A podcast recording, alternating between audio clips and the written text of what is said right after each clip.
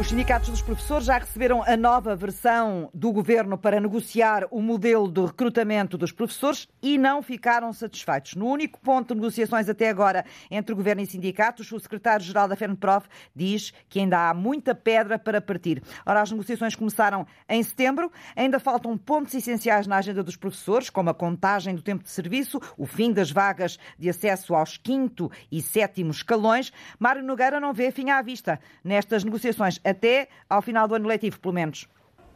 Eu acho que até podem, eh, da maneira como o Ministério tem estado, podem durar toda a legislatura. Portanto, não terminam na Páscoa, como pediu o Presidente? Uh, não, de certeza que não, por uma razão muito simples. É que nós, por exemplo, em relação ao tempo de serviço, de cada vez que o Sr. Ministro fala à comunicação social, diz que tem abertura, diz que está a fazer contas, diz que vamos ver como é que vai ser o tempo de serviço. De cada vez que nós ouvindo isso até nas reuniões, uh, falamos ao Sr. Ministro, então é desta vez, ouvimos as declarações que foram feitas, o Sr. Ministro diz não, isso não está em cima da mesa, a prioridade do Governo não é essa. Uh, a resolução do problema pode ser feita, aquilo que nos é dito é que não é que não é uma prioridade para o Governo, e a questão do tempo de serviço, das vagas e das cotas de avaliação, das vagas de progressão e das cotas de avaliação, são claramente aspectos que os professores não cedem. Hum. Vai ser uma longa maratona de luta dos professores, de negociações dos sindicatos com o Ministério da Educação, que parece deixar cada vez mais longe o desejo do Presidente da República de que a calma e o ritmo normal do trabalho regressasse às escolas até à Páscoa. Agora vamos ver como anda a greve dos professores, greve de dois dias, esta quinta-feira a centro e a norte. Vamos até à escola secundária Clara de Rezende, no Porto João Coraceiro. Os professores estão em greve aí? Sim, estão em greve. Os portões eh, estão abertos, mas os serviços mínimos eh, estão impostos. Há professores que entraram logo para dar aulas no primeiro tempo. A decisão do Tribunal Arbitral assim o obriga, mas cá fora, junto aos portões, vários docentes com cartazes negros ao peito eh, carregam frases escritas a giz em maiúsculas. Uma delas que diz: Quem ensina a voar não pode rastejar e estes professores têm a fita cola negra a tapar-lhes a boca e para Luís, professor português aqui na Escola Básica e Secundária Clara de Rezende, é uma forma de mostrar que não vão baixar os braços. É a continuação da nossa luta. Não nos calamos, querem calar-nos, querem mudaçar-nos, querem obrigar-nos, mas não nos calamos. E o que é que acham dos serviços mínimos que foram impostos pelo Tribunal Arbitral um, a esta greve? Ora. E é aqui que o gesto substitui as palavras. A resposta à minha pergunta foi colocar de novo a fita cola uh, na boca, como se de uma mordaça se tratasse. Vêem esta imposição uh, dos serviços mínimos como uma tentativa de os calar. Uh, e Vítor, professor de Biologia, fala mesmo numa decisão indigna. Queria cumprir o direito à greve durante todo o dia, mas não o pode fazer. Eu estou abrangido pelos serviços mínimos, queria fazer greve todo o dia e não posso fazer porque há partidos e há pessoas que decidem não me permitir fazer greve, que é um direito que eu tenho. Portanto, vai estar aqui até quando, mais ou menos, antes de dar aulas? Vou dar aulas a partir do segundo tempo, segundo e terceiro tempo, tenho serviços mínimos e depois irei entrar em greve.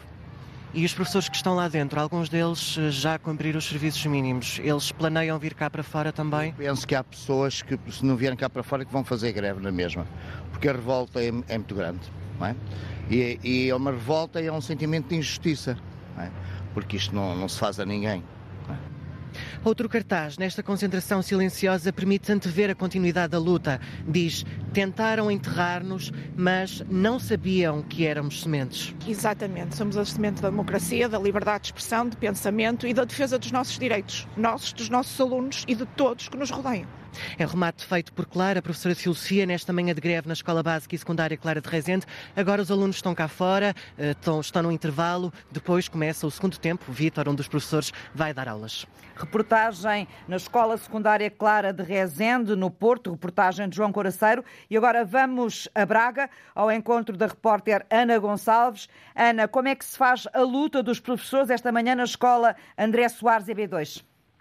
Uh, bom dia, aqui na EB23 André Soares em Braga, a adesão à greve não teve efeitos no funcionamento da escola nestas primeiras uh, três horas de imposição dos serviços mínimos, uh, tal como em muitas outras EB23 e secundárias da cidade e do Conselho de Braga. É o caso da EB23 de Real, onde, apesar de terem faltado alguns professores, a escola está aberta. Na escola secundária Sá de Miranda, as aulas também estão a ser dadas. O mesmo acontece com outras três escolas secundárias da cidade: Dona Maria II, Alberto Sampaio e a secundária de Lamaçães. Nenhuma destas escolas fechou uh, as portas devido à greve dos professores.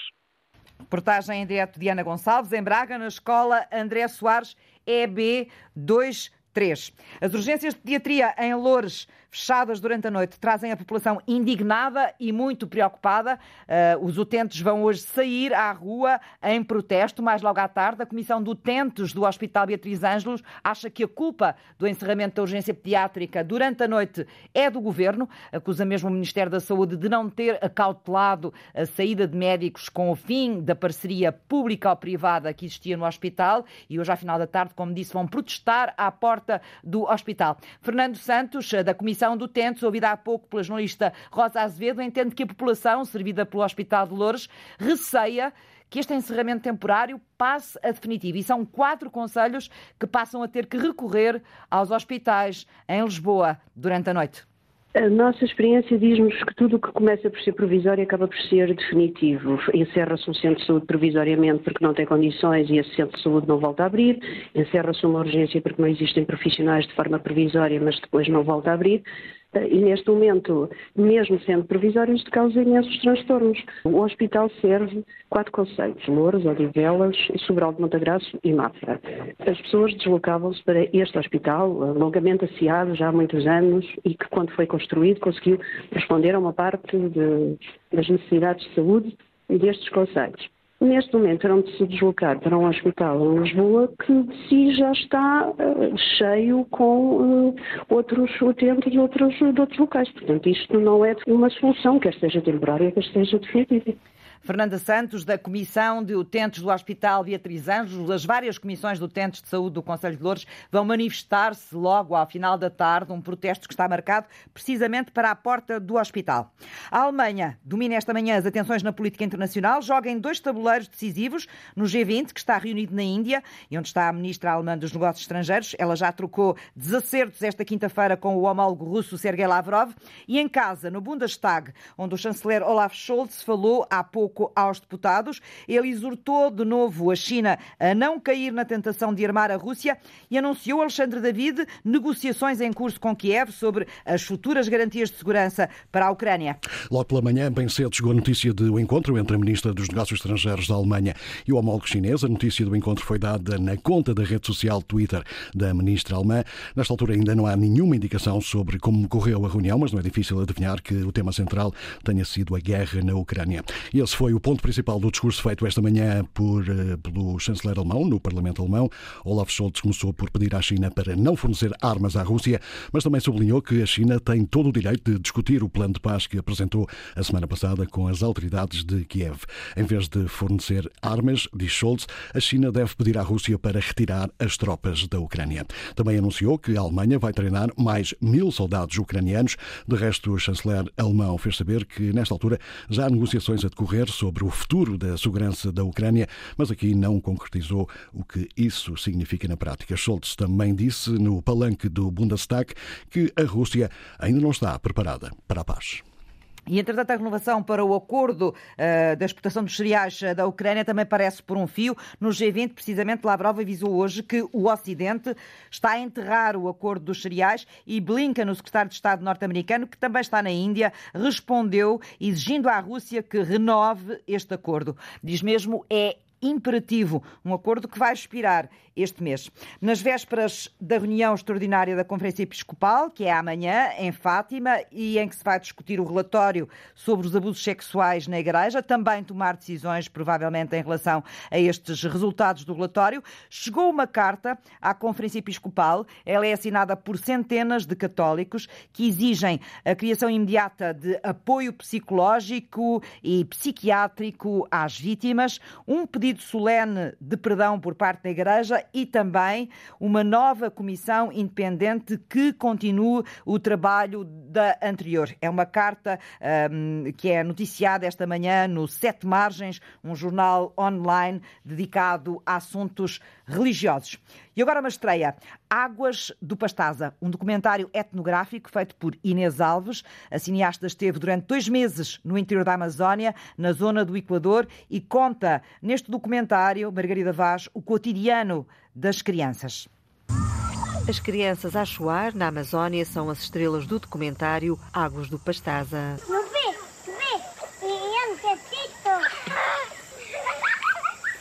A Câmara de Inês T. Alves capta a ligação das crianças com a floresta e com o rio Pastaza. As crianças aparecem a pescar, a subir às árvores para apanhar frutos, a deambular na, na floresta, não é? Caminhar na floresta. Brincadeiras com elementos que elas próprias manipulam, da, da, da naturais, da natureza, não é? Criam os seus brinquedos com aquilo que têm à volta.